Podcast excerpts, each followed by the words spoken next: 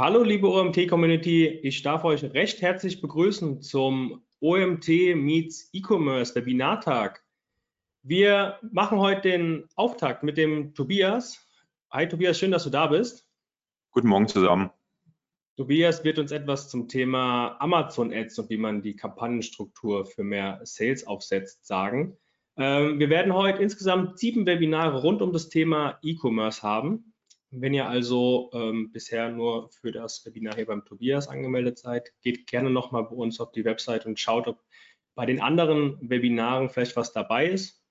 Ähm, ich packe euch gerne auch die, die Links gleich nochmal in den Chat rein, wo ihr euch für die anderen Webinare anmelden könnt und schauen könnt, welche Themen wir vorbereitet haben. Für alle Teilnehmer, die bei einer, äh, zum ersten Mal bei einer Live-Aufzeichnung von uns dabei sind, ihr habt vielleicht gemerkt, ihr seid stumm geschaltet, was nicht heißt, dass ihr nicht mit uns ähm, kommunizieren oder interagieren könnt. Ihr sollt es sogar. Ihr könnt nämlich Fragen in den Chat stellen. Ich habe den Chat, äh, den Vortrag über vom Tobias im Blick. Das heißt, ähm, wenn ihr irgendeine Frage rund um das Thema Amazon Ads oder auch gezielt zu seinem Vortrag, was er gleich referieren wird, habt, fragt gerne in den Chat. Ähm, ich sammle alle Fragen und wir werden im Nachgang ähm, an den Vortrag noch ja, knappe zehn Minuten Zeit haben für eine Fragerunde, um dann alle Fragen zu klären. Ähm, das heißt, stellt sie gerne direkt rein, es geht nichts verloren. Und dann würde ich jetzt sagen, Tobias, wünsche dir viel Spaß. Ich übergebe das Wort an dich und wir hören uns nach deinem Vortrag wieder.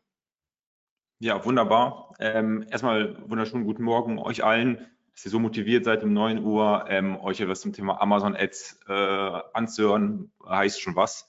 Genau, ähm, wir reden heute ähm, hauptsächlich über Amazon Ads und da das Spezialthema Kampagnenstruktur. Ich werde auch erklären, warum man sich damit überhaupt auseinandersetzen sollte und was das für Vorteile hat. Ähm, ich will auch nicht zu viel über uns sprechen. Ganz kurz, 30 Sekunden, wer wir sind und warum wir über, darüber sprechen können.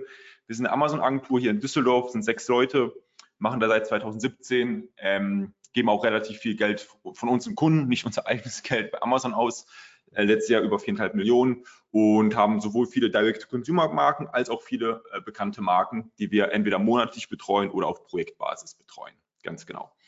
Ähm, ein Hinweis vielleicht, ich werde wahrscheinlich etwas schnell reden, damit wir halt äh, im Nachhinein noch Zeit haben für die Fragen. Und wenn da sonst noch Fragen sein sollten, die ich nicht beantworten kann oder weil wir keine Zeit haben, am Ende habt ihr meine Kontaktdaten, könnt ihr anrufen, könnt ihr mich, können wir aber auch schreiben einfach und dann ähm, können wir auch alles nochmal so besprechen. Was ist der Inhalt heute? Ganz simpel, wir sprechen jetzt nochmal kurz über Amazon Advertising in, äh, in general. Also was ist Amazon Advertising? Welche Werbeformate gibt es? Welche Targeting-Optionen gibt es? Das ist wichtig, ähm, um dann auch über das Thema Kampagnenstruktur zu sprechen, insbesondere wenn ihr auf Amazon Werbung schon schaltet, aber noch nicht so professionell macht. Und dann am Ende eigentlich so das äh, Wichtigste ist die exemplarische Kampagnen, die exemplarische Kampagnenstruktur, die wir immer vorschlagen bei Kunden oder auch ähm, wenn wir Workshops haben, wo wir sagen, hey, setzt das so als Basic Setup auf. Das könnt ihr dann auch als, ja, als Vorgabe nehmen. Soweit ich weiß, wird die Präsentation auch später geteilt. Also ihr müsst hier ähm, keine Screenshots machen, könnt ihr natürlich, aber das ist nicht notwendig. Genau, wenn wir über Amazon Advertising sprechen, gibt es zwei unterschiedliche Advertising-Bereiche, die wir erstmal unterscheiden müssen. Einerseits das Thema Werbung über die Amazon Werbekonsole, die hieß damals AMS und da sind Werbekampagnenoptionen immer, wo das Wort Sponsored vorkommt, also Sponsored Product, Sponsored Brand und Sponsored Display. Separat davon äh, muss man verstehen, ist die Amazon DSP, ist eine Demand-Side-Plattform, wo man programmatisch Werbung auf Amazon und auf Drittwebseiten ausspielt. Wir reden heute hauptsächlich größtenteils über die Amazon Ad-Konsole. Die, die, die, Ideen zum Thema Struktur und Kampagnenstrukturierung könnt ihr natürlich auch für die DSP übernehmen. Was sind so die Unterscheidungen der beiden? So grundsätzlich das ganze Thema Amazon Ad-Konsole, da läuft das hauptsächlich über das CPC-Verfahren, also ihr zahlt pro Klick. Da gibt es auch eine kleine Ausnahme bei Sponsor Display Werbung, aber 98 Prozent der Kampagnen laufen da über CPC und das Thema Amazon DSP läuft oder wird abgerechnet über einen Tausender Kontaktpreis, also für einen Preis auf Impressionen und da muss der Kunde nicht mal draufklicken. Ne? Ist eher so Amazon DSP eher so im oberen Bereich des Funnels angesiedelt. Also wenn ihr Markenaufbau und äh, Awareness-Kampagnen schalten wollt, wenn ihr Conversion-Kampagnen schalten wollt, dann immer eher Amazon äh, Ad-Konsole. Genau. Wir schauen uns jetzt insbesondere die drei Werbeformate für Seller und Vendoren an, die in der Ad-Konsole vorhanden sind, also Sponsored Product Ads, Sponsored Brand ähm, und Sponsored Display. Und fangen mit Sponsored Product mal an. Ähm, werdet ihr alle kennen, wenn ihr auf Amazon verkauft oder wenn ihr auf Amazon äh, als, als Kunden unterwegs seid. Links ein Screenshot ähm, der mobilen App, rechts ein Screenshot der Desktop-App. Was ich einfach sagen möchte, Sponsored Product Werbung wird sowohl in den Suchergebnisseiten ausgespielt. Also wir sehen das hier links. Ne? Ich suche nach einer Mavi Jeans Damen und sehe hier zwei Werbeplatzierungen sofort in der App. Die werden teilweise nebeneinander angezeigt, die werden auch teilweise untereinander angezeigt. Und auch die Anzahl der Ad-Platzierungen ist unterschiedlich, ob ihr über die mobile App reingeht oder über Desktop. Ähm, und hier haben wir einmal auf Produkte Teilseiten, also dann, da war ich auf einer Mavi Jeans ähm, und dort wirbt dann halt ein S. Oliver, ein G-Star, ein Levi's und Esprit auf den Produkten von Mavi ähm, und hier haben wir zum Beispiel ne, auch wieder, äh, man sucht Mavi Jeans Damen, dann haben wir hier zwei Werbeplatzierungen von Wettbewerbern. Ne? Also es gibt Suchergebnisseiten und Produktdetailseiten-Placements. Was ist wichtig, ähm, wenn man über Sponsor Product Kampagnen spricht? Im ersten Schritt die Werbeanzeigen selber, also die Anzeigen, die ihr hier sehen könnt, die sind nicht beeinflussbar. Also die könnt ihr nicht direkt anpassen, nur indirekt, indem ihr die Bilder anpasst. Also es ist nicht so wie bei den zwei anderen Werbeanzeigen, wo man Werbeanzeigen bewusst anpassen kann. Unsere Produktwerbung, bei uns zumindest als Agentur, und wir betreuen so 30 bis 35 Accounts im Vendor und Seller auf monatlicher Basis. Wir geben 50 bis 80 Prozent der Werbeausgaben bei Sponsored Ads gehen bei uns äh, zu, auf äh, Sponsored Product Ads tatsächlich. Ähm, und das sehe ich auch bei vielen anderen Agenturen, dass das eigentlich so das Haupt, der Hauptwerbekanal ist. Warum ist das der Hauptwerbekanal? Weil der einfach am attraktivsten für die Endkunden ist und da werden halt einfach die meisten Klicks und Conversions generiert, wenn man das mit den zwei anderen vergleicht. Also das ist so das Brot- und Butter-Geschäft. Deswegen immer wichtig, erstmal Sponsor Product so gut darstellen, so gut optimieren ähm, dann, und dann erst im nächsten Schritt sich über die anderen fancy Sachen wie Videoanzeigen äh, auseinandersetzen. Es gibt bei Sponsor Product Kampagnen automatisches Targeting, manuelles Targeting, kommen wir gleich drauf. Die Abrechnung erfolgt auf CPC, also pro Klick und wichtig, die Buybox. Die Buybox ist der in den Warenkorb-Button größtenteils, ähm, ist eine Grundvoraussetzung für die Ausspielung der Werbung. Wenn ihr die nicht habt, kann eure Werbung auch nicht ausgespielt werden. Das ist auch eine Unterscheidung zu den zwei anderen Werbeanzeigen. Wir haben ja gerade über automatische und manuelle Kampagnen gesprochen. ich nenne die hier Autokampagnen, also das hat nichts mit Autos zu tun, sondern ich sage mal Kurzform für automatische Kampagnen bei uns.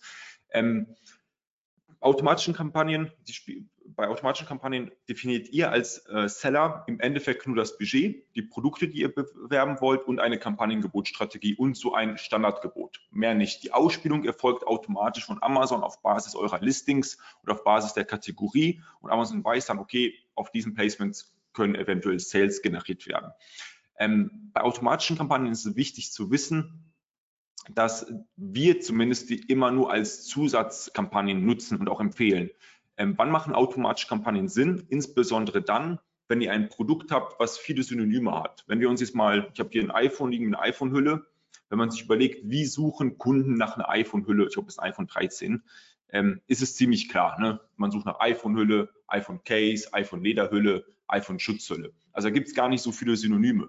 Wenn wir jetzt andere Produkte nehmen, sagen wir mal ein Taschenmesser, Taschenmesser kann, nach Messer, kann als Messer klassifiziert werden, kann als Taschenmesser klassifiziert werden, kann als äh, Klappmesser de äh, definiert als Hand Einhandmesser. Also extrem viele Synonyme für Messer. Bei Messer macht es dann meiner Meinung nach eher Sinn, mit automatischen Kampagnen zu arbeiten, als bei einer Handyhülle. Bei Handyhülle wisst ihr ja, was die relevanten Keywords sind und automatische Kampagnen nutzt man eigentlich dann, um neue Keywords zu generieren.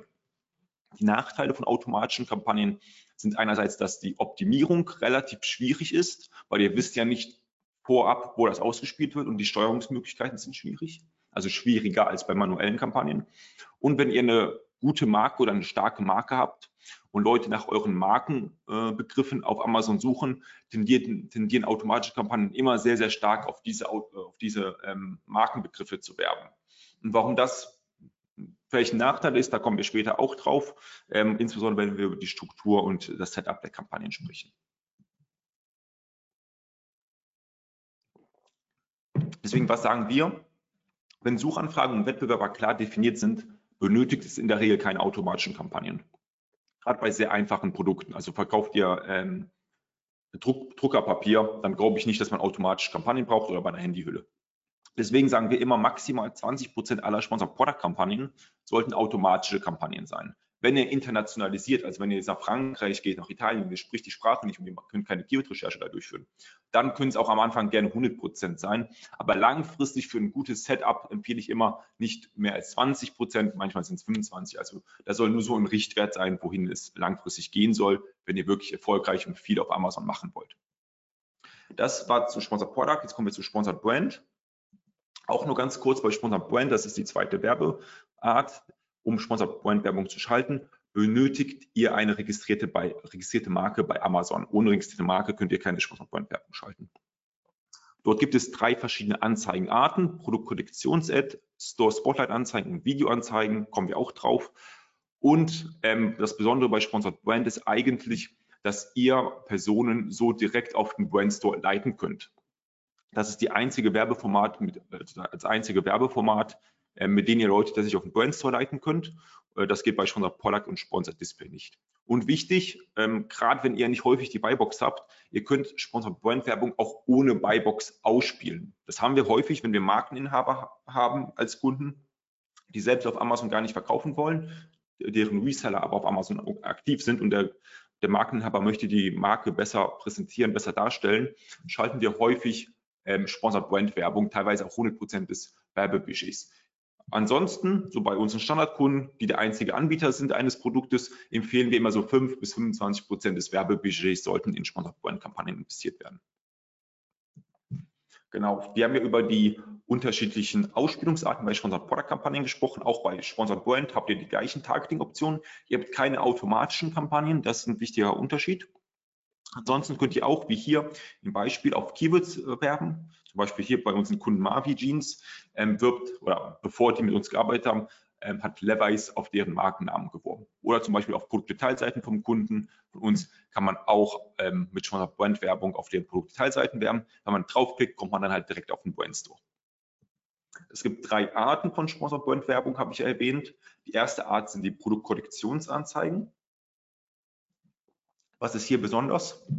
Ihr habt hier also bis zu drei Produkte könnt ihr verlinken. Ihr habt ein benutzerdefiniertes Hintergrundbild, eine Überschrift und ein Logo. Das benutzerdefinierte Hintergrundbild muss nicht vorhanden sein. Das ist nun, äh, nun Zusatz. Empfehlen wir immer und empfiehlt Amazon auch immer, weil damit hat man bis zu 20 Prozent mehr Klicks als ohne benutzerdefiniertes Hintergrundbild. Wenn ein Kunde jetzt hier aufs Bild klickt, aufs Logo oder auf die Überschrift, wird die Person zum Brandstore geleitet und ihr könnt die Landingpage des Brandstores selbst definieren. Das muss nicht die Startseite sein. Wenn der Kunde jedoch auf ein Produkt klickt, wird der Kunde direkt aufs Produkt geleitet. Dann haben wir die Store Spotlight Anzeige. Das ist die zweite Art. Die werdet ihr sehr, sehr selten sehen, weil die wenigsten nutzen die. Hier haben wir ein Beispiel von O'Neill. Hier, ähm, die sieht sehr, sehr ähnlich aus zu der hier, ne? außer dass es hier kein benutzerdefiniertes Hintergrundbild gibt und die drei, äh, die drei Symbole hier oder die drei ähm, Module, das sind keine Produkte, sondern das sind Landing Pages des Brand Stores. Also sie müssen vorab definiert werden. Bedeutet, jeder Klick auf eine Store Spotlight Anzeige führt zum Brand Store. Wenn ihr also mehr Leute auf dem Brand Store haben wollt, weil ihr sagt, hey, da ist unser durchschnittlicher Warenkorb höher, dann könnt ihr Store Spotlight Anzeigen nutzen. Und insbesondere nutzen wir Store Spotlight Anzeigen als Orientierungshilfe. Hier zum Beispiel haben wir drei Kategorien, ne, irgendwie MTP Collection, irgendwie Jerseys, Helm und Hosen. Und wenn wir vorstellen, wenn wir uns vorstellen, wo würde so eine Anzeige Sinn machen? Die Anzeige würde ja Sinn machen, wenn ein Kunde nach O'Neill sucht, aber wirklich nur nach O'Neill, nicht nach O'Neill äh, Helme. Wenn ein Kunde O'Neill sucht, dann will, wissen wir als Werbetreiber ja nicht, will er jetzt ein Jersey, will ein Helm, will er was anderes. Dann arbeiten wir sehr, sehr häufig mit diesen ähm, Store Spotlight Anzeigen. Ansonsten setzen wir immer auf diese Werbe, auf dieses Werbeformat, also auf die Produktkollektionssätze. Das dazu. Und seit einem Jahr oder anderthalb Jahren gibt es auch Sponsored Brand Video Anzeigen. Da diese pusht Amazon extrem. Ähm, angefangen hat das vor ein, anderthalb Jahren in Deutschland ähm, in der Mitte auf der Suchergebnisseite, wie wir hier sehen können, für so ein Hemd. Da ist immer ein Produkt verlinkt und das Video. Ähm, jetzt ist das schon so, glaube ich, bei vielen Ad-Accounts kann man bis zu drei Produkte hinzufügen. Seit letzter Woche ist das tatsächlich der Fall. Ähm, und immer ein Klick auf äh, das, äh, das Produkt führt immer zum, zum, ähm, zu der Produktdetailseite. Und hier unten nochmal auf der äh, hier nochmal Werbung auf der Produktdetailseite, auch hier ein Kunde von uns, wo wir dann halt Werbung auf Wettbewerbern schalten. Was es seit kurzem gibt, seit einem Monat oder zwei oder drei, sind Sponsored Brand äh, Video Ads Top of Search, also ganz, ganz oben unterhalb der Suchbar. Da führt tatsächlich ein Klick dann immer zum Brand Store. Das ist relativ neu, deswegen lasse ich das mal aus. Das sind so die drei Werbeformate oder Werbeanzeigen Möglichkeiten, die ihr habt, wenn ihr Sponsored Brand Werbung schalten wollt. Dann Sponsor Display. Was ist Sponsor Display? Werdet ihr kennen, gerade desktop-mäßig sehr, sehr sichtbar unterhalb der Buybox, häufig hier zum Beispiel auf einen Weiland Durchlaufhitzer und wirbt Weiland selber oder ein Bosch. Ähm, das Interessante bei Sponsor Display Werbung ist, dass die sowohl auf als auch außerhalb von Amazon ausgespielt wird, also auf Drittwebseiten. Und diese Drittwebseiten könnt ihr selbstständig nicht steuern. Ihr könnt jetzt nicht sagen, hey, ich möchte auf wetter.de ausgespielt werden oder im Spiegel, das könnt ihr nur nachträglich über die Amazon API machen, indem ihr Blacklist-Seiten nutzt, aber ihr könnt nicht sagen, proaktiv, ich will auf der Seite oder der Seite ausgespielt werden. Auch interessant ist, das Anzeigendesign lässt sich bearbeiten. Es gibt vier Optionen, einmal hier so ein Basic-Format, dann so ein zweites Format und ein paar andere, die zeige ich gleich. Und auch sehr interessant, das ist ein Werbeformat, ein Werbeformat, was ihr über CPCs abrechnen könnt, also pro Klick oder auf Tausender Kontaktpreis. Ist beides möglich. Wir empfehlen immer einen CPC, weil der CPM führt zu äh, großen Problemen in der Berechnung, ob es wirklich zu Käufen kam oder nicht. Und auch hier ist keine Buybox notwendig, damit ihr die Anzeigen schalten könnt. Also ihr könnt auch, wenn ihr die Buybox suppressed habt oder wenn andere Anbieter die Buybox hat, die Werbung schalten. Das Produkt muss natürlich ähm, verfügbar sein. Wenn es out of stock ist, wird die Werbung automatisch deaktiviert. Genau. Das sind so die drei Werbeformate von äh, Sponsor Display. Es gibt vier. Vier. Das erste ist so ein Standardding ohne irgendwelche benutzerdefinierten Images. Deswegen habe ich die rausgelassen. Das erste ist so ein Custom-Image von Kunden von uns. Da haben wir einfach ein ähm, Lifestyle-Bild hochgeladen. Der Rest zieht sich Amazon selber. Dann gibt es hier so ein, ähm, ähm so eine, das ist die, eigentlich die älteste Werbeformat von Sponsor Display. Sponsor Display Werbung mit einem Logo und einer Überschrift. Und seit kurzem gibt es auch Sponsored Brand Video Ads, wie man hier rechts sehen kann. Genau. Bei Sponsor Display gibt es zwei Targeting-Optionen, einmal das Kontext-Targeting und einmal das Zielgruppen-Targeting. Wichtig, Kontext-Targeting bezieht sich einfach auf Produktdetailseitenwerbung und auf Werbung auf Kategorieseiten. Wenn ihr sagt, hey, ich möchte auf unseren Wettbewerbern äh, werben, dann ist das Kontext-Targeting. Und Zielgruppen-Targeting ist einfach Werbung ähm, auf Basis von Zielgruppen, die Amazon vordefiniert hat. Zum Beispiel Interessen. Ein Interesse kann sein Sportler oder Lebensereignisse, Leute, die vor kurzem umgezogen sind oder Eltern von Kindern unter drei Jahren. Das wären Interessen, Lebensereignisse. Und dann habt ihr Weitervermarktung nach Aufrufen und Kauf. Da habe ich einen kleinen Fehler drin. Ihr könnt, das sind klassische Retargeting-Kampagnen. Ihr könnt Retargeting-Kampagnen schalten auf Personen, die auf euren Produktdetailseiten waren und das äh, in den letzten sieben bis 365 Tagen. Also es ist, das war damals auf 30 Tage limitiert. Ihr könnt jetzt bis zu einem Jahr zurückgehen. Dasselbe gilt auch auf Personen, die eure Produkte auf Amazon gekauft, ha gekauft haben, dass ihr diese Person erneut anspricht. Und das geht auch bis zu einem Jahr rückwirkend. Ähm, das ist natürlich super interessant. Hier das dritte für Leute, die ähm, Verbrauchsgüter verkaufen, ne? Fast Moving Consumer Goods. Da haben wir viele Kunden. Da nutzen wir dann, dann diese Display-Kampagnen sehr, sehr stark, um Wiederkäufer zu äh, reaktivieren. Genau, jetzt haben wir es bald äh, mit den äh, Standardthemen, die wir heute haben. Ähm, Budgetverteilung nach Kampagnentyp, unser Vorschlag, wirklich ähm, muss man nicht eingehen, aber das sehen wir bei vielen anderen Verkäufern, die zu uns kommen, Audit buchen oder einfach bei uns, ist, dass man 50 bis 80 Prozent der Werbekosten, der Werbeumsätze ungefähr über Sponsor-Product-Kampagnen äh, generiert. Dann Sponsor Brand 10 bis 25 und Sponsor Display auch 10 bis 25. In der Regel machen wir es so eher so 70 Prozent Sponsor Product, 20 Sponsor Brand. Da fällt Sponsor Brand und Sponsor Brand Video äh, gilt beides und auch dann noch ungefähr 10 Prozent Sponsor Display. Ich bin kein riesengroßer Fan von Sponsor Display. Amazon selber, ich war im Februar, glaube ich, oder im März bei Amazon in München beim Workshop und was die vorgeschlagen haben, ist tatsächlich eine andere Verteilung. Die wollen jeweils ein Drittel Sponsor Product, Sponsor Brand, Sponsor Display. Ähm, würde ich so nicht empfehlen, aus gewissen Gründen der Kosteneffizienz. Amazon hat andere Vorstellungen, aber auch das, so wie wir, wie wir es machen und wie unsere Kunden relativ äh, großen Erfolg in den letzten fünf, sechs Jahren hatten mit uns. Genau, kommen wir jetzt zum Hauptteil. Also wir haben jetzt so die Basics abgearbeitet und wir haben jetzt hier noch, äh, noch gute 30 Minuten. Wir werden 20 Minuten durch sein, sodass wir dann über die Fragen kommen. Genau. Wieso sollte man sich über, überhaupt mit dem Thema der Kampagnenstruktur auseinandersetzen? Kann man sich stellen, kann man sich die Frage stellen. Ist so alles, es geht nur noch um Listings, es geht um Keywords, es geht um Gebote. Aber unserer Meinung nach ist eine nicht durchdachte Kampagnenstruktur bei Amazon der häufigste Fehler, den wir sehen. Also wir kriegen wirklich, wir machen viele Audits, viele Auswertungen von Kunden, die entweder von anderen Agenturen zu uns wechseln oder einfach sagen, hey, schau mal über die Kampagnen. Was wir immer am häufigsten sehen, ist tatsächlich eine nicht durchdachte Kampagnenstruktur. Was ist das Problem bei einer nicht durchdachten Kampagnenstruktur? Erste, das erste Problem ist, dass Kampagnen dann nicht schnell und einfach ausgewertet können. Was das bedeutet, wenn ihr die nicht schnell und einfach auswertet, sind, werden die halt eher ineffizient. Ineffizient bedeutet, dass ihr mehr ausgeben, ausgibt, als tatsächlich notwendig ist und dass die laufende Optimierung extrem schwierig ist. Da wir immer laufende Optimierung bei unseren Kunden haben, wollen wir ja unsere laufende Optimierung relativ einfach gestalten und jetzt unnötige, unnötige Schwierigkeiten vermeiden. Deswegen setzen wir extrem ähm, Emphasis auf Kampagnenstruktur, dass, damit die sauber ist, damit wir relativ einfach und schnell die Sachen optimieren können. Ähm, anderer Vorteil ist, dass ihr Budgets dann zielgerichteter einsetzen könnt, weil ihr wisst, welche Kampagnen gut performen und welche nicht und könnt ihr dann die Budgets besser steuern und besser umswitchen. Und für die Skalierung, ich mag das Wort nicht, aber wenn ihr mehr über Amazon machen wollt, wir haben häufig Kunden, die kommen mit 30.000 Euro Werbeumsatz im Monat auf uns, wir bringen die dann irgendwie in anderthalb Jahren auf 120. Ohne vernünftige Kampagnenstruktur wäre das gar nicht möglich.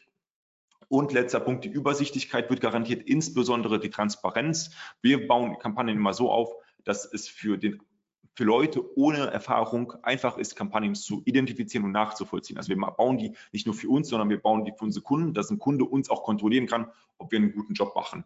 Und das ist sehr, sehr wichtig einfach. Sorry Leute für die Unterbrechung, aber an der Stelle muss ich ganz kurz Werbung machen für den OMT 2023 am 13. Oktober in Mainz. Unser Event des Jahres. Und falls du noch kein Ticket hast, jetzt unter omt.de slash Konferenz. Die URL findet ihr natürlich auch in den Show Notes. Jetzt ein Ticket buchen, nach Mainz kommen und mit uns eine geile Zeit haben. Und jetzt geht es weiter. Wenn ihr so neun No-Gos definiert bei einer Kampagnenstruktur, auf die ihr achten sollt, wenn ihr erfolgreich auf Amazon werben wollt, also ihr könnt auch erfolgreich ohne diese neun Punkte werben, aber ihr werdet noch erfolgreicher, wenn ihr darauf achtet. Und wir gehen alle neun Punkte mal gemeinsam gleich durch. Ihr müsst die also jetzt nicht aufschreiben. Für jeden Punkt habe ich einen Slide. Also erstmal alle Produkte in einer Kampagne ist ein sehr, sehr häufiger Fehler. Keine Einteilung der Kampagnenausrichtung nach, nach, nach Point und generische Keywords. Dann keine zusätzlichen Kampagnen für anlassbezogene Keywords. Zu viele Keywords in der Kampagne, das wird sicherlich viele wundern, weil viele Verkäufer haben irgendwie 300 Keywords in der Kampagne und das ist überhaupt nicht empfehlenswert. Dann mehrere Anzeigengruppen je Kampagne. Das ist auch sehr, sehr häufig leider ähm, noch ein Problem. Mehrere Übereinstimmungstypen je Anzeigengruppe. Keine eindeutige Kampagnenbenennung. Das wird schon langsam besser, sehe ich im Markt, aber immer noch nicht gut genug.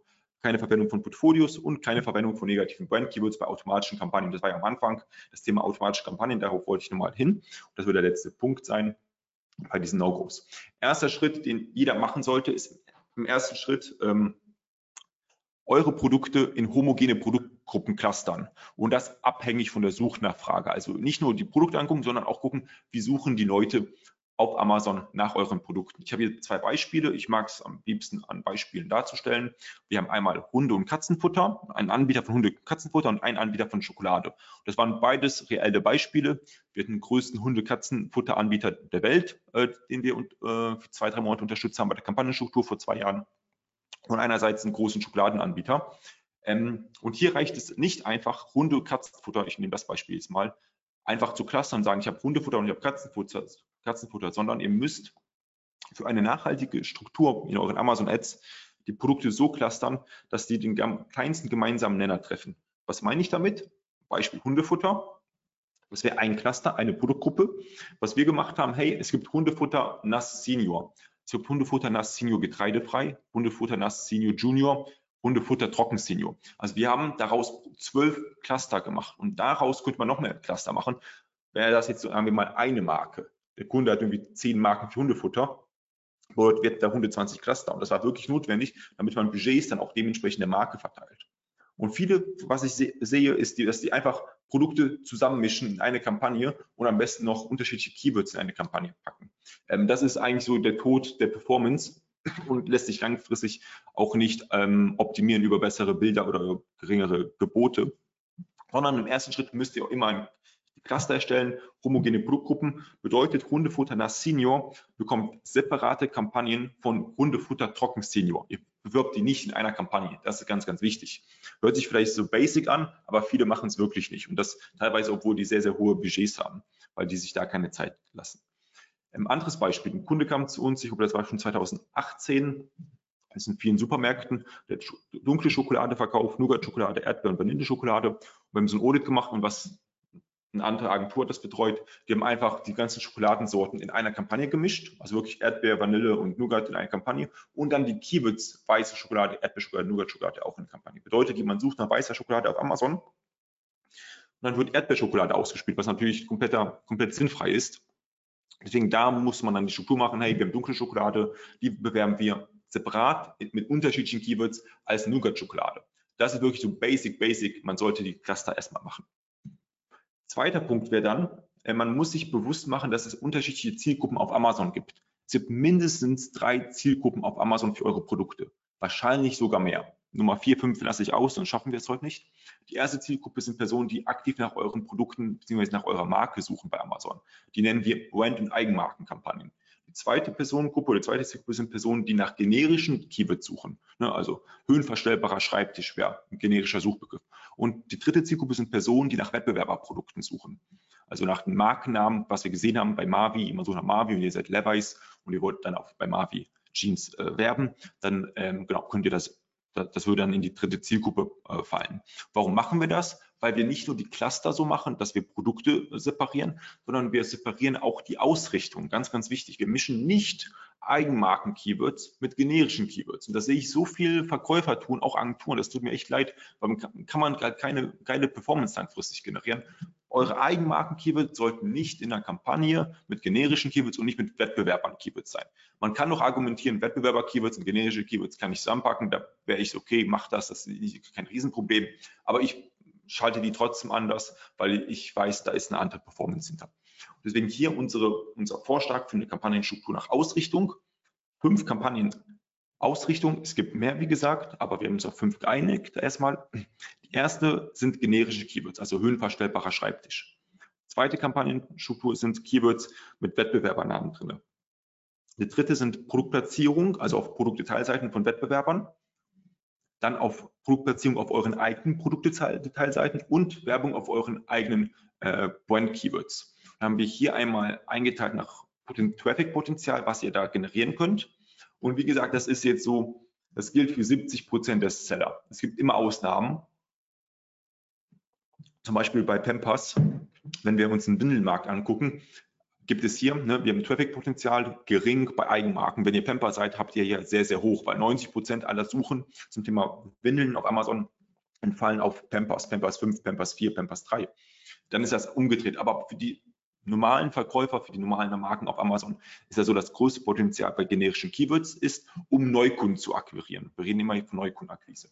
Dann Wettbewerber-Keywords mittelhoch, weil, sagen wir mal, ihr seid ein Markt mit fünf Wettbewerbern, dann haben alle fünf Wettbewerber zusammen in der Regel häufig höheres Suchvolumen als ihr selbst als Eigenmarke. Deswegen habt ihr hier mittleres Potenzial beim Traffic. Produktplatzierung ebenfalls mittel und Eigenmarken in der Regel geringer, weil eure Eigenmarken-Keywords, außer ihr seid Pampers oder Nestlé oder eine andere große Marke, ist das so verteilt. Die Conversion-Wahrscheinlichkeit ist bei generischen Keywords mittel, also wie wahrscheinlich ist, dass jemand auf eure Anzeige klickt und dann kauft.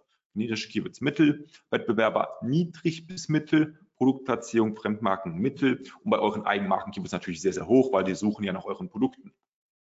Deswegen auch die Budgetallokation wie folgt. Bei generischen Keywords empfehlen wir oder nutzen wir häufig so 30 bis 50 Prozent des gesamten Budgets. Und das gilt sowohl für Sponsored Product als auch Sponsored Brand Werbung. Da machen wir keine Unter, äh, Unterscheidung. Dann 10 bis 20 Prozent in Wettbewerber Keywords, 20 bis 35 Prozent in Produktplatzierung von Fremdmarken.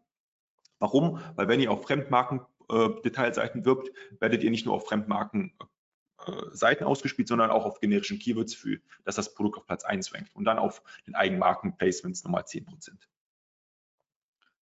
dazu, wenn es Fragen geben sollte, gerne und auch mir später einfach per Mail, weil das kann man äh, sehr kontrovers diskutieren. Dritter Punkt ist, wir warten jetzt gerade Vatertag, Muttertag, Kindertag am 1. Juni. Wir haben viele Kunden in der Betreuung, die halt diese, äh, diese Anlässe haben. Was ich häufig sehe, ist, dass für diese zusätzlichen Anlässe, wenn ihr jetzt irgendwie Rasenmäher verkauft, dann habt ihr sicherlich keinen Rasenmähertag oder so. Aber ähm, was wir immer empfehlen, ist für diese Anlässe immer separate Kampagnen zu erstellen. Und diese Keywords, also Geschenke zum Vatertag beispielsweise oder Vatertagsgeschenke, nicht in eine generische Keyword-Kampagne einzubuchen. Warum? Weil Geschenke zum Vatertag spielen auf Amazon nur innerhalb von drei Wochen im Jahr eine Rolle. Eure generischen Keywords häufig über zwölf Monate. Bedeutet, ihr packt das Keyword Geschenke zum Vatertag oder Muttertag, Kindertag in eine äh, generische Keyword-Kampagne, dann wird werden diese Keywords in dieser Kampagne kaum ausgespielt und bekommen relativ wenig Budget, weil der Track Record und der Qualitätsfaktor auf den generischen Keywords hängt. Deswegen empfehlen wir immer dazu, separate Kampagnen zu machen. Wir machen wirklich immer unterschiedliche Kampagnen für Geschenke zum Vatertag, Muttertag, Kindertag und das teilweise wirklich auf Produktebene. Bedeutet einfach Vorteile, bessere Kampagnensteuerung und Budgetverteilung und Budgets wird nicht aufgeteilt zwischen Standard-Keywords und Keywords für Anlässe, weil ihr definiert die Budgets ja immer auf Kampagnenebene und nicht auf Anzeigengruppenebene. Ja, dann kommen wir zum vierten No-Go. Zu viele Keywords ähm, je Kampagne Anzeigengruppe. Was wir empfehlen, ist nicht mehr als 35 Keywords pro Anzeigengruppe Kampagne äh, einzubuchen. Wir sehen immer noch teilweise äh, Verkäufer mit 500 Keywords, da werden 480 Keywords kriegen gar kein Budget. Warum? Nur ein kleiner Teil der Keywords erhält sowieso Budget, die restlichen Keywords erhalten kaum Aufmerksamkeit vom Algorithmus. Deswegen empfehlen wir, 1 bis 20 Keywords pro Anzeigengruppe zu nutzen und nicht mehr. Dann lieber, wenn ihr 100 relevante, 100 relevante Keywords habt, dann strukturiert die Keywords erstmal nach Brand, Generic und Wettbewerber. Und dann, wenn ihr immer noch 100 generische Keywords habt, teilt die auf in, nach Suchvolumen, dass die Keywords mit dem höchsten Suchvolumen in einer Kampagne sind, die mit mittlerem äh, Suchvolumen in einer anderen und die mit wenig Suchvolumen in einer anderen Kampagne sind. Also dass ihr die schön streut, sodass die guten oder die Keywords mit hohem Suchvolumen nicht das Budget und den Qualitätsfaktor der, ähm, der, der Keywords mit geringem Suchvolumen ähm, äh, ja, wegnehmen. Die wichtigsten Keywords könnt ihr dann zu einer Single-Keyword-Kampagne packen. Das machen wir. Wenn wir ein Keyword haben, wir wissen, hey, das wird irgendwie 20.000 äh, Mal im Monat gesucht, dann müssen wir ausgespielt werden. Dann packen wir wirklich nur ein Keyword in eine Kampagne, definieren das ganze Budget auf dieses Keyword und setzen auch ähm, die Geburtsstrategie dann für dieses Keyword dementsprechend. Also man kann auch wirklich so selektiv reingehen und sagen, ich mache ein Keyword pro Kampagne. Wird natürlich dann irgendwann extrem viele Kampagnen sein. Aber wenn das Keyword wirklich wichtig ist, dann machen wir das auch. Genau. Ähm, fünfter Punkt. Je Anzeigengruppe, also ne, bei einer Kamp wir haben Kampagnen, wir haben Anzeigengruppen. Anzeigengruppen definieren immer die Suchbegriffe und die Produkte, die ihr bewerben wollt. Und es gibt drei Übereinstimmungstypen bei Amazon, Exact Match, Phrase Match, Boot Match, die kennt ihr wahrscheinlich. Ähm, ich schaue mal, habe ich noch genug Zeit über die, ich beeile mich mal lieber. Ähm, und ich würde einfach empfehlen, mischt die nicht in eine Anzeigengruppe. Erstellt die bei drei verschiedene Anzeigengruppen, anstatt eine Anzeigengruppe mit allen drei Übereinstimmungstypen, weil sonst wird es extrem un unübersichtlich. Ihr könnt die Kampagnen schlecht optimieren und ähm, ja, die, die Auswertung äh, erfolgt einfach viel, viel schwieriger. Was wir auch empfehlen, nicht nur auf drei Anzeigengruppen, sondern am besten immer nur eine Anzeigengruppe pro Kampagne. Bedeutet, wenn ihr alle drei Übereinstimmungstypen nutzen wollt, Exact Voice und Boot, erstellt bei drei Kampagnen jeweils eine Anzeigengruppe, eine Exact Match Kampagne, eine Voice Match, eine Boot Match, anstatt drei Anzeigengruppen in einer Kampagne, weil Budgets werden auf Kampagnenebene verteilt. Das betrifft eure Kampagnensteuerung. Und bei Exact Match Keywords ist das häufig so, dass wir andere Geburtsstrategien setzen und andere Geburtsmodifier nutzen als bei einer Bootkampagne, weil wir wissen ganz genau, wo es ausgespielt wird. Und deswegen empfehlen wir immer, äh, pro Kampagne immer nur eine Anzeigengruppe zu nutzen. Siebter Fehler ist häufig keine eindeutige Benennung der Kampagnenstruktur oder der Kampagnen. Ähm, ist teilweise sehr, sehr kryptisch, was da steht. Keiner weiß, was beworben wird. Deswegen denkt euch eine Naming Convention aus. Unsere Naming Convention könnt ihr hier sehen, ist sehr, sehr simpel. Jeder weiß, um was es geht. Auch der Kunde. Wir sagen immer Kampagnentyp plus Ausrichtungsoption plus beworbenes Produkt. Hier Beispiele. SP steht für Sponsor Product. Dann Ausrichtungsoptionen sind generische Keywords, Exact Match Keywords. Welche Produkte bewerben wir? Wir bewerben Erdbeerschokolade 200 Gramm. Ihr könnt hier das Produkt werben, ihr könnt SKU ein, eintragen, könnt Kategorie eintragen, aber macht euch ein paar Gedanken, wenn ihr gerade wachsen wollt und ihr werdet euch nicht merken, ab was war die Kampagne, die ich vor drei Monaten da erstellt habe, was ist. Dann müsst ihr immer mehrere Klicks machen. Und ich will, dass es so leicht und schnell und auswertbar ist wie möglich. Ne? Oder hier zum Beispiel SBV, Sponsored Brand Videowerbung, generische Keywords, Exact Nougat Schokolade. Und das ist so unsere Naming Convention. Wir können natürlich auch andere nutzen. Dann keine Verwendung von Portfolios ist der nächste Fehler. Ähm, Portfolios helfen euch einfach Kampagnen zusammen zu clustern und wir empfehlen immer ein Portfolio pro Produktgruppe, sodass ihr sagen könnt, okay, höhenverstellbare, sagen wir mal, höhenverstellbare Schreibtisch habt ihr als Kategorie und einen Bürostuhl, dass ihr dann halt zwei ähm, Cluster habt oder zwei Portfolios, sodass ihr dann die Portfolio-Performance miteinander vergleichen könnt, weil sonst ist das in der Ad-Konsole extrem schwierig, die Sachen miteinander zu vergleichen. Und ihr könnt Budgets auf Produktgruppen bzw. Portfolios definieren. Wenn ihr sagt, hey, wir haben 3000 Euro Monatsbudget, könnt ihr 2000 Euro über Portfolios für höhenverstellbare Schreibtische investieren und 1000 Euro dann nochmal in Bürostühle. Und sonst ist es extrem schwer, auf Kampagnenebene das zu machen. Und last but not least, keine Verwendung von negativen Keywords bei Autokampagnen. Wir haben ja gesagt, bei automatischen Kampagnen werden die Platzierung erfolgt häufig auf Brand-Keywords und wir empfehlen hier bei den automatischen Kampagnen ähm, Brand-Keywords und Brand-Produktausrichtung, also eure eigenen Ausrichtung, immer auf negativ zu setzen, damit über Autokampagnen die, ja, die Werbung da nicht ausgespielt wird, weil wir haben ja separate Kampagnen, was wir uns ja angeschaut haben. Wir haben eine Brand-Keyword-Kampagne und wir haben eine Brand-Produktausrichtungskampagne und die automatischen Kampagnen nutzen wir ja nur, um neue und unbekannte Placements, ne, hauptsächlich für unbekannte Beziehungen ähm, äh, recherchieren. Deswegen empfehlen wir, die immer nicht zu nutzen, ähm, die Brand-Keywords da bei der Autokampagne und die auf negativ zu setzen, weil sonst verfälscht das auch die Performance. Dann habt ihr einen Akkus irgendwie von zwei, findet das super, aber 90, 95 Prozent sind Eigenmarken-Keywords und die sollten eigentlich über eure Eigenmarkenkampagne laufen. Ja, und genau, dann beeile ich mich jetzt noch. Ähm, exemplarische Kampagnenstruktur, Standard-Setup, wirklich das ist Basic, Basic Setup, was wir empfehlen. Das Mindest-Setup. Ähm, es kann viel, viel ausgereifter sein. Hier haben wir nicht mal Display-Kampagnen. Im ersten Schritt ist, ihr analysiert eure verkaufsstärksten ASINs, Top 20, Top 30 Prozent, kopiert die Produkte nach homogenen Produktgruppen, so wie wir es gesagt haben, nach Clustern. Und dann im ersten Schritt machen wir eine Eigenmarkenschutzkampagne. Bedeutet, wir werben auf unseren eigenen Marken-Keywords. Zuerst mit einer Sponsored Brand Werbung. Das kann zum Beispiel eine Produktkollektionsanzeige sein, wo wir homo, äh, pro homogene Produktgruppe, also pro Cluster erstellen wir eine Sponsor Point Kampagne auf unseren generischen Keywords und das am besten Exact Match und nicht Boot Match. Dann machen wir Sponsor Point Werbung, also Sponsor Product Werbung, jeweils zwei Kampagnen, je Gruppierung, einmal Keyword Targeting, Exact Match und einmal Keyword Targeting, Boot Match je Gruppierung. Bedeutet, habt ihr ein Cluster, habt ihr hier schon drei Kampagnen. Habt ihr drei Cluster, habt ihr hier schon neun Kampagnen. Das ist nur für die Basic Eigenmarkenschutz.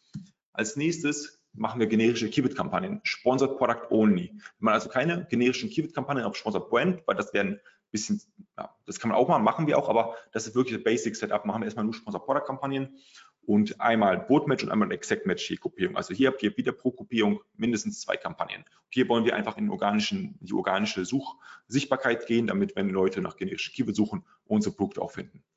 Dann eine Autokampagne einfach als Backup, damit wir äh, immer weiter neue Keywords generieren und recherchieren und da mindestens eine Sponsor Product Autokampagne je Gruppierung und hier wichtig Brand Keywords auf negativ setzen.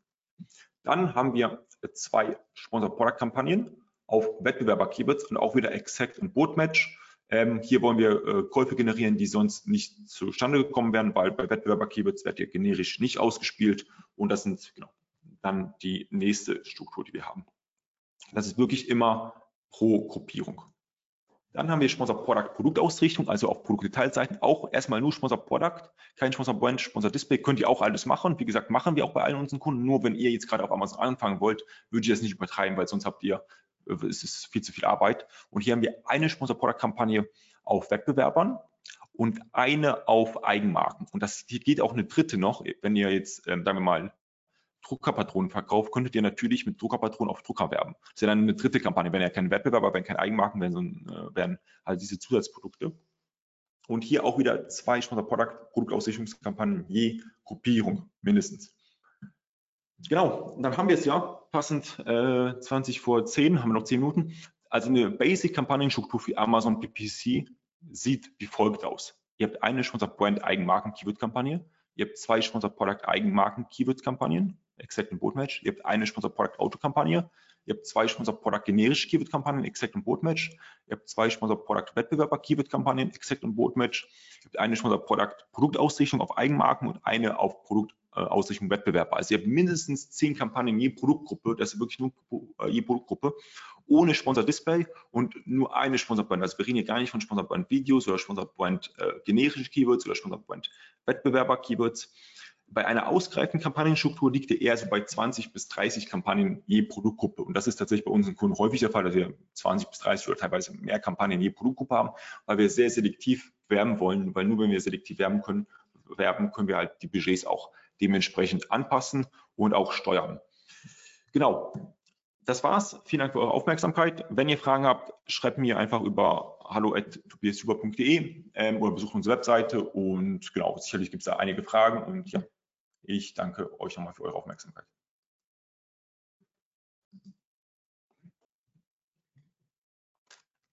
So, vielen Dank, Tobias, für den Auftakt. Ich danke sehr, dir. Sehr gut vorgetragen, sehr viel Inhalt in kurzer Zeit. Hast du gut hinbekommen. Wir haben jetzt noch äh, neun Minuten Zeit für Fragen, wenn ihr Fragen habt. Die eine oder andere Frage ist schon reingekommen. Ähm, ansonsten, wenn ihr euch die Aufzeichnung im Nachgang anschaut, ähm, Tobias hat es ja gerade schon gesagt oder angeboten, ihr könnt ihm gerne auch einfach äh, eine kurze Mail schreiben oder ihn kontaktieren. Das ist natürlich im Nachgang auch möglich. Aber fangen wir mal an mit den Fragen, die wir bis dato haben. Wie viel meines Umsatzes sollte über Werbung kommen bei Amazon? Mhm. Genau, das ist, glaube ich, immer abhängig ähm, vom, vom Status. Wir wissen in den letzten Jahren, ich glaube, da gab es eine Studie, der Amazon-Verkäufer gibt heutzutage sechsmal mehr in Werbung aus als noch 2018. Also wie jeder weiß, ist es fast nur noch Werbeplacements. Und ähm, deswegen, wenn ihr anfangt, auf Amazon zu verkaufen, ist das häufig so, dass ihr 100 bis 90 Prozent wirklich der Umsätze über Werbung macht am Anfang. Und das sollte natürlich sukzessive dann irgendwann in die Richtung 50 Prozent gehen. Wir haben kaum, also wir haben wenig Kunden, auch wirklich die ganz, ganz großen Marken und starken Marken, die irgendwie 20 Prozent des Umsatzes über Werbung machen heutzutage. Ähm, zu und die wachsen wollen. Wenn ihr einfach sagt, hey, wir machen nur Eigenmarkenplatzierung, wir wollen gar nicht stark wachsen, dann ist es eine andere Sache. Aber in der Regel sind es tatsächlich, wenn ihr mehrere Jahre verkauft, dass 50 Prozent, vielleicht 40 bis 60 Prozent der Umsätze über Werbung kommen werdet, werden. Ja. Ähm, und dann eine weitere Frage. Ähm, wie viel Budget sollte ich denn für Werbung einplanen? Oder ab Mm, wann macht es Sinn, ist wahrscheinlich besser gefragt. Ab, ab wann sagst du? Wie war die Frage? Ab welchem Mediabudget? Ab welchem Mediabudget? Also ich glaube gar nicht, dass man so einen riesen, wir haben Kunden, wie gesagt, auch große Kunden, jetzt ein amerikanischer Do-it-yourself-Anbieter aus Amerika, Baumarktbereich, 200 Produkte, da fangen wir mit 20 Euro Tagesbudget an. Weil ich sage immer, wenn ihr die Kampagnen, ne, dann macht ihr nicht die, deswegen nicht das gesamte Kampagnen-Setup, was ich vorgestellt habe. Aber wenn ihr keine geile Performance mit 1000 Euro pro Monat habt, werdet ihr keine geile Performance mit 5000 Euro Werbebudget haben. Also wenn ihr, kein, wenn ihr 1000 Euro im Monat investiert und das ist unprofitabel, wird es mit 5000 auch nicht profitabler. Deswegen erstmal 20, 25, 30 Euro für Anfänger reichen aus. Wir haben auch Kunden, die geben im Peak 5000 Euro am Tag aus. Aber es muss, ja, also man muss einfach mal anfangen. Es gibt, glaube ich, nicht so die Golden Rule. Ähm, wenn ihr jetzt, ja, wenn ihr keinen Umsatz macht, dann werdet ihr wahrscheinlich 100 Prozent der Umsätze erstmal in Amazon Ads investieren. Deswegen ähm, ich würde einfach mal anfangen und vielleicht auch gucken, wie ist das Suchvolumen. Ne? Also wie häufig werden eure Produkte gesucht auf Amazon? Wenn das jetzt irgendwie ein Riesending ist, gerade gehen Balkonkraftwerke durch die Decke, es wird irgendwie 200.000 Mal im Monat auf Amazon gesucht, dann könnt ihr da 80.000, 100.000 ausgeben.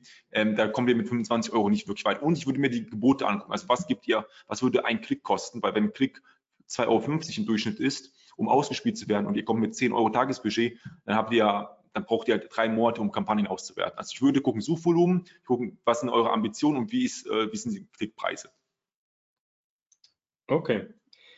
Ähm, du hast gerade schon mal kurz gesagt, welche Gebotsstrategie sollte ich bei meinen Kampagnen nutzen? Stimmt. Das war ein Thema, was wir heute nicht so stark gesprochen haben, aber es gibt bei Sponsor Product vier Gebotsstrategien. Ähm, dynamische Gebote nur senken, da setzt ihr ein Gebot und dann äh, optimiert Amazon das nur nach unten. Dynamische Gebote senken, erhöhen, da erhöht Amazon das bis zu 100 Prozent. Feste Gebote und ROAS-Optimierung, dann optimiert Amazon eure Gebote auf ein Ziel ROAS, den ihr definiert. Äh, wenn ihr eine neue Kampagne startet, starten wir in der Regel mit festen Geboten. Außer bei euren Eigenmarken-Keywords. Bei Eigenmarken-Keywords werdet ihr fast eh immer ausgespielt mit der Werbung. Deswegen bei generischen Keywords äh, feste Gebote. Wenn die Performance dann ähm, dem entspricht, könnt ihr auf dynamische Gebote nur senken gehen. Und wenn ihr eine Kampagne habt, die mindestens 30 Tage läuft und 30 Sales gemacht habt, könnt ihr auf diese ROAS-Optimierung gehen. Dann könnt ihr sagen, hey, mein Ziel ROAS ist 4 Amazon optimiert das, dass ihr diesen Ziel ROAS von 4 erreichen könnt. Und das ist, glaube ich, auch langfristig die Zukunft, sondern einfach Amazon sagt, hey, ich will eine ROAS von 5 haben bei meinen Kampagnen mindestens. Und dann wird Amazon das optimieren, genauso wie bei Google Ads aktuell das ist. Ja. Okay. Ähm, wie, wie häufig sollte ich denn meine Werbekampagnen optimieren? Gibt es da so ein, äh, ja, Pi mal Daumen oder regelmäßig ähm, alle vier Wochen? Also ich würde, also, äh, also einerseits, wie, wie gerade im Beispiel, wenn ihr irgendwie 2,50 Euro pro Klick bezahlt und ihr gibt 10 Euro im Tag aus, dann wird es halt Monate dauern. Ähm, wenn ihr aber, sagen wir mal, also wenn ihr relativ viele Ergebnisse über die Werbung habt, also Käufe, sagen wir mal, macht 10 Käufe am Tag über Werbung, dann ist das schon ein sehr, sehr guter Ausgangspunkt, das regelmäßig zu werten. Ich würde aber nicht überauswerten, also ich würde sagen, alle 14 Tage eine Optimierung sollte durchgeführt werden ähm, und setzt euch Parameter. Sagt, hey, ab wenn ein Keyword mehr als 100 Klicks hat, aber nur eine Conversion-Rate von 1%, dann deaktiviere ich das oder ich reduziere meine Gebote. Also macht selbstständig da irgendwelche Parameter, wie ihr da vorgehen wollt, weil die meisten Verkäufer haben keine Vorstellung, wann die was anpassen. Ähm, ich würde auch jetzt nicht sagen, oh, gestern war komplett Katastrophe, weil wichtig ist, die Verkäufe bei Amazon Ads, die werden nachträglich noch geändert in der Ad-Konsole. Bedeutet, wenn heute jemand auf eure Werbung klickt, bei Sponsor Product beispielsweise, und der kauft erst in sieben Tagen, dann wird der Kauf in sieben Tagen eurer Werbung von gestern zugesprochen. Bedeutet, die Werbung, die Werbeumsätze steigen. Nicht, weil Amazon euch veräppeln möchte, sondern weil das einfach deren Adoptionsfenster ist. Das ist dasselbe bei Google und bei Facebook auch. Deswegen, die nicht im Jahr, gestern war ein schlechter ROAS. Der ROAS würde in einer Woche tatsächlich besser sein, einfach wenn ihr ein bisschen wartet. Okay. Ähm, wie kann ich den ARKOS meiner Werbekampagnen optimieren? Hm, äh, grundsätzlich habt ihr da zwei Möglichkeiten, also zwei so Metasachen. Ihr könnt die Conversion-Rate optimieren auf euren Listings. Das ist einfach aus den Leuten, die auf eure Werbung klicken, mehr kaufen. Oder ihr äh, reduziert halt ähm, das, was ihr pro Klick zahlt. Da gibt es dann halt tausende Möglichkeiten, ne, von negativen Keywords bis eine vernünftige Struktur wird euch da auf jeden Fall helfen langfristig. Ähm, also gute Listings machen und gucken, wo ihr wirklich wirbt und wo ihr ähm, aufpassen bei automatischen Kampagnen, weil da verstecken sich oft häufig Placements, die nicht profitabel sind und bei Sponsor Display auch aufpassen, wenn ihr sehr, sehr breites Targeting habt, weil ihr könnt da irgendwelchen, in irgendwelchen Apps werben und ihr könnt das gar nicht äh, so einsehen. Deswegen, ähm, ja, also gucken, dass das Listing gut ist und nicht Produkte bewerben, bewerben oder auch wirklich dann gucken, welche Produkte haben denn welche Performance. Das machen viele nicht. Viele gucken sich, welche Keywords hat, welche Keywords haben welche Performance, aber welche Produkte. Ne? Sagen wir mal, ihr habt zehn verschiedene Schreibtische, wie ist der Arcus und der ROAS auf Produktebene und dann auch sagen, hey, ich bewirb dann lieber das Produkt, ähm, was einen höheren äh, ROAS hat. Ähm, das geht auch, aber das machen auch viele nicht, genau. Okay. Ähm, jetzt noch für alle der Hinweis, ähm, das nächste Webinar gleich um 10 handelt sich auch oder wird um das Thema Amazon gehen und zwar zum Thema schwierige Produkte auf Amazon verkaufen am Use Case Nahrungsergänzungsmittel. Also sehr spitzes Thema, aber vielleicht trotzdem für den ähm, einen oder anderen interessant. Jetzt haben wir gerade noch eine äh, Frage reinbekommen. Kann man uneingeschränkt Alkohol bewerben auf Amazon? Hast du da eine Info zu? Ähm, eigentlich ja. Also ich würde mich jetzt wundern, wir bewerben Kunden. Wir haben einen großen Weinanbieter im Vendor-Modell, den wir bewerben. Gab es da jemals Probleme? Ich überlege, also ich weiß nicht, ob es Retargeting geht, aber wir, wir, verkaufen Wein. Wir haben Kunden, wo, machen, wo wir Gin-Sets bewerben, wo wir Wodka-Sets, also da gab es Do-it-yourself Bier-Sets machen wir. Also bisher ähm, sind immer Ausnahmen, aber jetzt in den letzten Jahren, wo wir das beworben haben, gab es noch nie. Es gibt andere Sachen, so wie CBD, Tabakprodukte, Shisha, das kann man nicht bewerben. Das ganze Thema Sex-Toys etc. ist ein Riesenthema bei uns, das wir auch nicht bewerben können. Aber Alkohol wäre mir jetzt neu, wenn die da strikte Regeln. Ich glaube, Alkohol geht nicht bei Amazon. Nee, ich glaube, Alkohol sollte kein Problem sein, weil wir das auch bewusst machen, monatlich auch Alkohol verkaufen und bewerben. Okay, cool. Dann ein Blick auf die Uhr. Äh, wir haben auch alle Fragen geklärt. Jetzt, wenn noch irgendwas auftauchen, aufkommen sollte bei euch, äh, wendet euch direkt an den Tobias. Wenn ihr weiterhin beim heutigen Webinartag dabei äh, bleiben wollt oder dabei sein wollt, geht nochmal bei uns auf die Seite umt.de slash Webinare. Ähm, da könnt ihr euch jetzt noch für die nächsten Webinare anmelden. Ansonsten, Tobias, vielen Dank ähm, an ja. dich und für deine Vorbereitung, für deinen Vortrag. War wirklich sehr spannend, sehr nützlich. Ähm, und ja, freue mich, wenn du das nächste Mal bei uns dabei bist. Auf jeden Fall. Danke dir, Marcel, und euch einen schönen Tag. Dankeschön. Bis dahin. Ciao, ciao.